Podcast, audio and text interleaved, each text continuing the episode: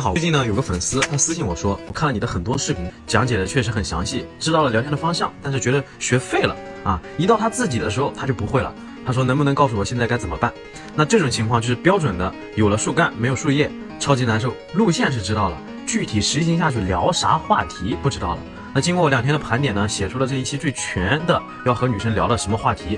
接下来我们直接上干货。那第一，我们浅层次话题。那这个时候适用于刚认识的一个月内，对吧？这个时候刚认识，我们聊天主要的目的是解除女生的防卫心理，因为人家也不知道你到底是什么样的人。如果你直接去聊太深的话题，大部分女生都不理你的。所以现阶段应当从下面这些话题去入手。开始肯定有一段自我介绍，对吧？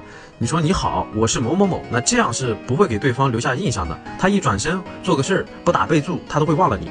有一个公式叫状态加姓名。我举个例子，你好啊，我是买完彩票没中奖，却最后认识到你的某某某，或者说，哎，你好，我是今天接到新娘捧花的，然后回去的路上就认识了你的某某某。那这样听起来是不是开局就是美好的呢？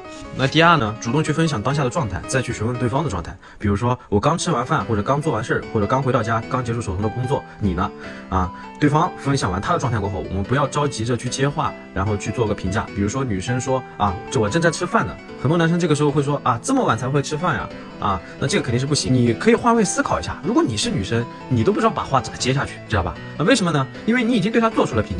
一是女生反感刚认识的人评价自己的生活，二是你已经评价了，她下一句只能迎合或对抗啊，没有什么延续下去的话题了。然后你会发现，我好像把天聊死了。那正确的做法是，女生回的什么，我们就往什么方向去扯。如果女生说的是吃饭，那我们就往饮食相关的话题说。比如她说刚吃完午饭啊，如果你直接问你中午吃的什么呢？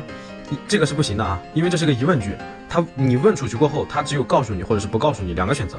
如果你说我还没吃呢，有没有什么推荐的吗？让他给你推荐菜，既能延伸话题，又能知道他爱吃啥了。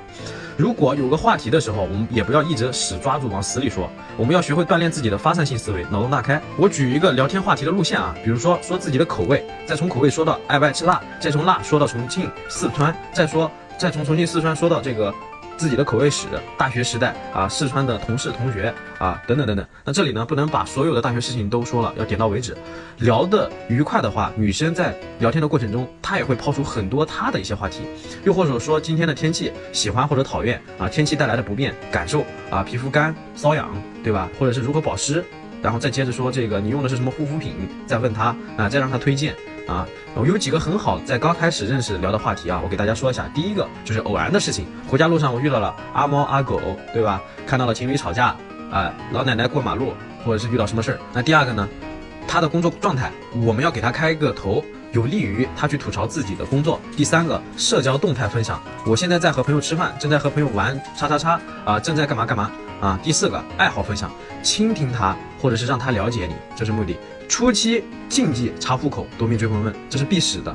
原因很简单，就是你先给出自己的隐私，再去获取对方的隐私，为的是抵消女生在隐私被刚认识的人获取时的不安全感啊。这样女生也会感觉到你是很尊重她的。运用到具体的聊天当中，刚认识的主要就是先说自己，再说对方。第二个中期话题，就认识两到三个月，聊得还不错，那这个时候我们主要做的就是慢慢的拉近你们的关系。这个时候聊的。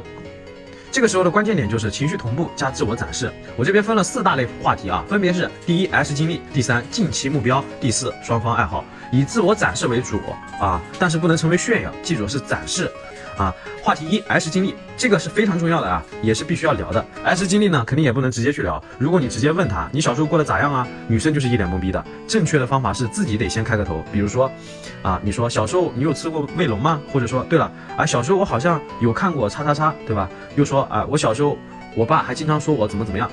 在说的同时，尽量选择最有可能产生情绪同步的话题去聊，例如小时候放学后回家的路上这段记忆里的趣事儿啊，又或者童年干过的糗事儿，偷偷摸摸的啊抹过妈妈的口红啊，又或者回外婆家跟表兄弟们。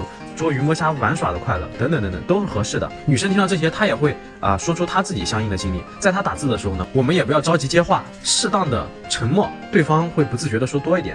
而且女生一旦开始大段的打字叙述她的事的时候啊，哦，她就很烦对面频频的接话，把她给打断。这个时候我们先不说，看她说。话题二：近期目标，注意是近期目标，不是远大的梦想理想。比如说考雅思、考驾照、拥有八块腹肌。我要瘦几斤，等等等等，这些都算作近期目标。你说近期目标的好处是方便观察对方的近期状态啊，有目标意味着近期会更忙一些。女生呢觉得你有上进心啊，你这个男人有目标。那二呢是这个能衍生新的话题，你可以问问他最近有没有什么目标，为什么会有这个目标。平时呢你可以关注他的目标的进展情况，加强自己在他生活中的参与感啊。如果自己完成了目标，你也可以给他提供一定的实质性帮助或者是鼓励。话题三，双方爱好。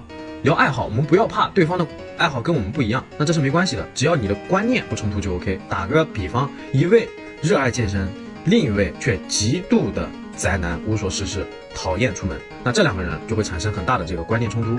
爱好，一是知道对方自我取悦的方法，二是借爱好的话题展示自己的生活状态，最好是选择爱好比较小众的那一项作为展示，也别说太多自己的爱好，他不一定对你的爱好很感兴趣，展示出自己的生活状态就好了。没有爱好，建议培养一个爱好。还有一些小伙伴，如果你是爱健身，千万不要一言不合甩肌肉照到女生的脸上，切记啊！很多女生呢还会下意识的觉得这个男生哎很油腻。那第三，最后一个层次的聊天，也就是大后期啊，我们前面所有聊的话题都是铺垫。